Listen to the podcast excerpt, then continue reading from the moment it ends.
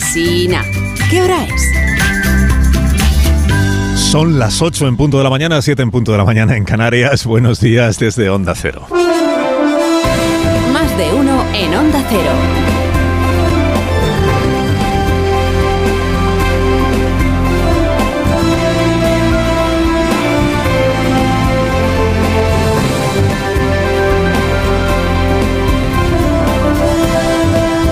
Tal? ¿Cómo están? Bienvenidos a una nueva mañana de radio. Estamos estrenando el 31 de octubre del año 2023, o sea, el día de, el día de Leonor. El día de Leonor. Estamos aquí en la carrera de San Jerónimo. Bueno, estoy a 5 metros de la Puerta de los Leones. Ves que todavía está cerrado.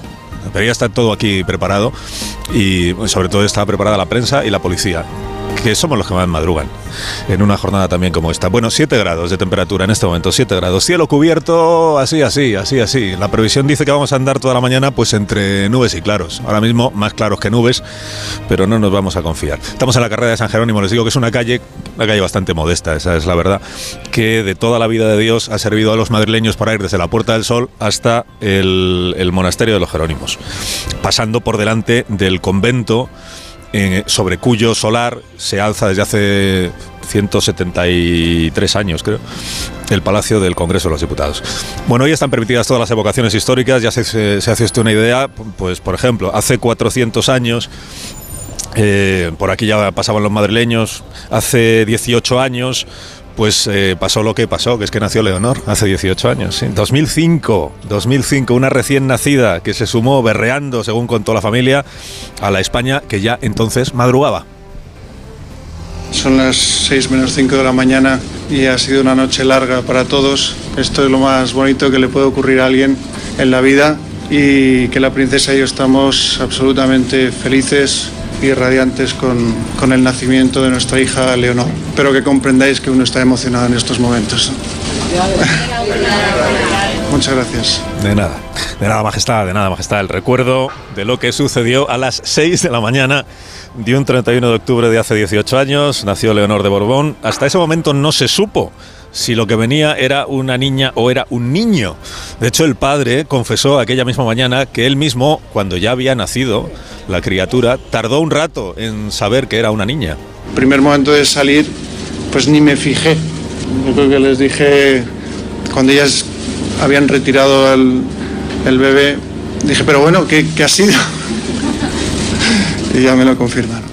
Bueno, pues la niña nació infanta y llega a la mayoría de edad como princesa de Asturias. ¿Por qué?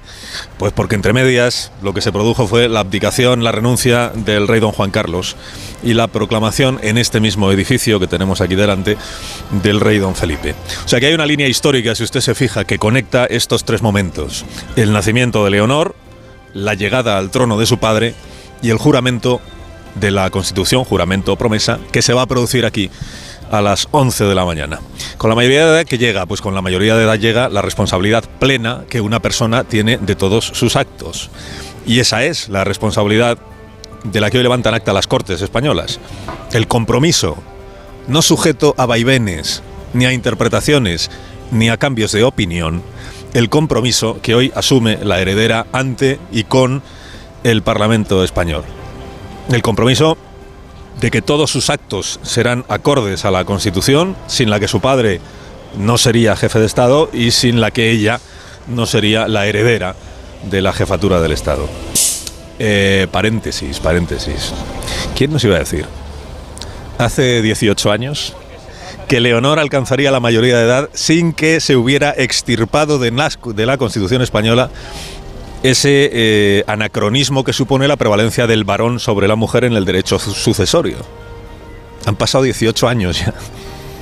Dirigentes políticos que habéis representado a este país en las últimas cinco legislaturas o casi seis, hombre asumido y con cierto bochorno, ¿no? Que ni siquiera una reforma tan requerida como esa, la igualdad en el derecho sucesorio entre el hombre y la mujer, haya podido plantearse por temor a abrir otras cajas de otros truenos y a no saber gobernar esos truenos, cierro paréntesis.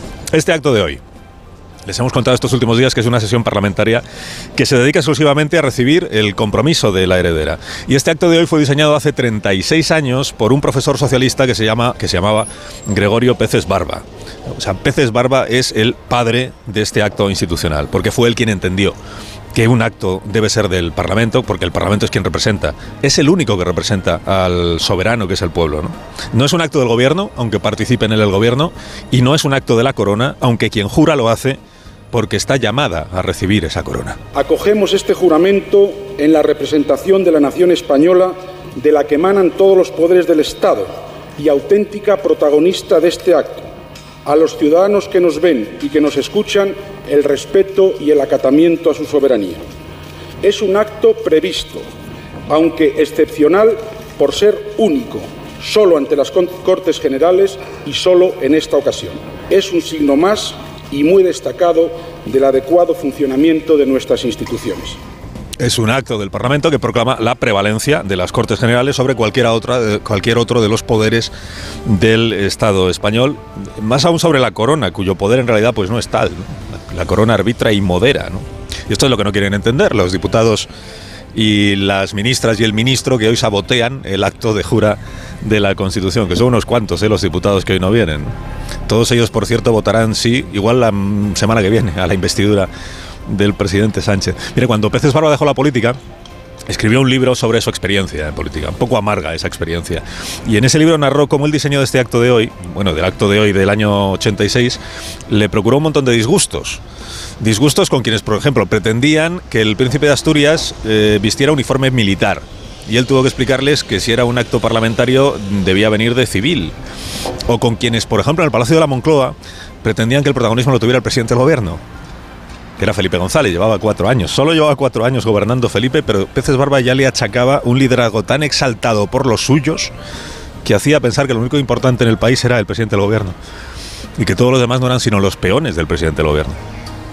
Un poder solitario y sin límites, escribió Peces Barba, que conduce a que en el Partido Socialista ya no quepa el criterio propio.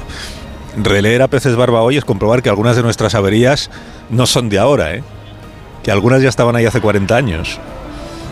Le cito otra eh, que le quitaba el sueño a Peces Barba. El riesgo de que la mesa del Congreso, de que la presidencia del Congreso acabaran convertidas en una mera correa de transmisión de las direcciones de los partidos políticos. Que la presidencia del Congreso, en lugar de emanciparse del grupo parlamentario al que pertenece quien la ejerce, quedara reducida a la triste condición de delegada del gobierno para el control de las Cortes Generales. O sea, lo que desde hace años y años y años y años venimos viendo.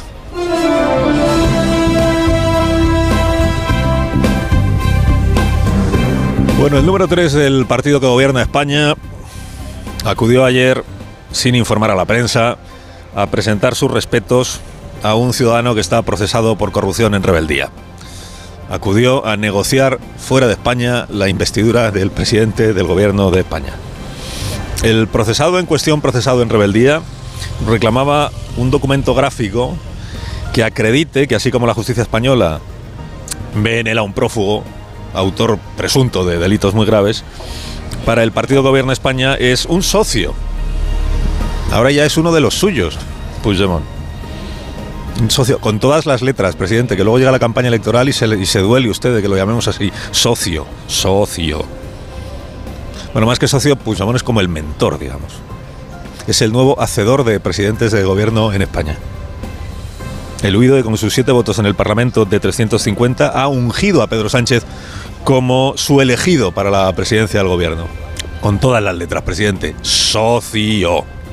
Socio buscado por la justicia y encontrado ayer por Santos Cerdán. Hoy estamos en el día de la víspera de todos los santos Cerdán.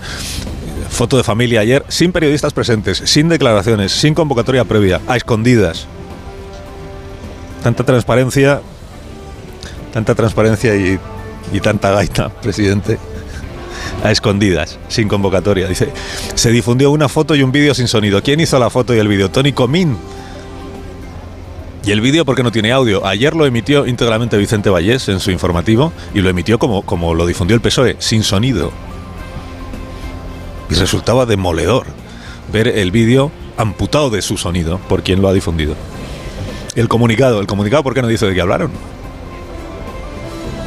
comunicado sí dice que se reunió eh, Santos Cerdán con el presidente Puigdemont, que le tratan así de presidente. Bueno, qué papelón, ¿no? Qué papelón de los tres socialistas cautivados por Puigdemont ayer en su despachito y con una foto gigante a mayor gloria del 1 de octubre del año 17, una foto gigante con una urna gigante. Qué papelón el de Irache García, presidenta del Grupo Socialista en el Parlamento Europeo. Los años que se ha pasado Irache García predicando entre los eurodiputados de los demás países que Puigdemont no era un exiliado. ¿Verdad, Irache? Que no era un exiliado, sino un prófugo de la justicia.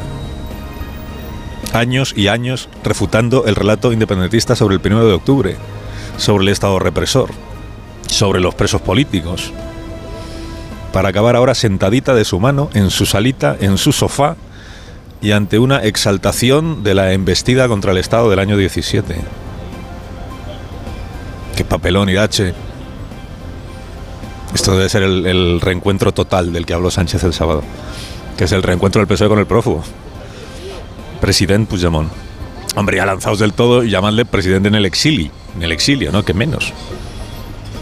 ¿Cómo era aquello otro de lo que advertía Irache García a sus colegas eurodiputados? La inquietante conexión de Puigdemont con la extrema derecha y con Rusia. Bueno, ahora es con la extrema derecha, con Rusia y con Irache. El reencuentro total del testaferro embajador de Sánchez con el presidente Puigdemont, peaje, se ha producido en terreno de Junts per Cataluña, peaje, y con foto y vídeo en los que Puigdemont sonríe e incluso ríe, peaje y peaje. No podía haber reunión en Madrid ni en Barcelona porque si Puigdemont se planta aquí lo detiene la policía judicial. Como procesado que es en rebeldía. Porque este al final es el asunto. Diluido por el PSOE como si lo único relevante aquí fuera que ya está casi hecha la investidura, ¿no? El asunto es que Santos Cerdán, capataz del PSOE, se tuvo que ir a presentar sus respetos a su nuevo socio progresista a Bruselas porque Puigdemont no puede venir a España hasta que no esté amnistiado. Se preguntaba anoche continuo Rafa La Torre, el de la brújula, se preguntaba, ¿por qué estos rostros tan mustios de los tres embajadores socialistas ayer? ¿Por qué ese embaramiento, homenaje a Fernández Vara? ¿Por qué la foto de lo de ayer, que es un casamiento, que es una boda, parece un funeral? En la víspera de todos los santos, Cerdán parecía el día de difuntos. Los rostros de los socialistas, pues Yamón estaba encantado de la vida. Y Turull. ¿Por qué esos rostros tan mustios si están sentando las bases para cuatro magníficos años de progreso? Si es en el nombre de España lo que España ha pedido como un clamor en las urnas, lo que ayer se consiguió, si es el comienzo de la resolución por fin del conflicto, si esta es la reconciliación, la convivencia, la concordia, si esto es cerrar heridas, ¿por qué parecían entonces tres corderos en el altar sacrificial? ¿Y a qué esperan? Para comparecer pletóricos ante España y celebrar que en el nombre de España han consumado esta alianza por la que toda España suspiraba. Carlos Alsina en Onda Cero.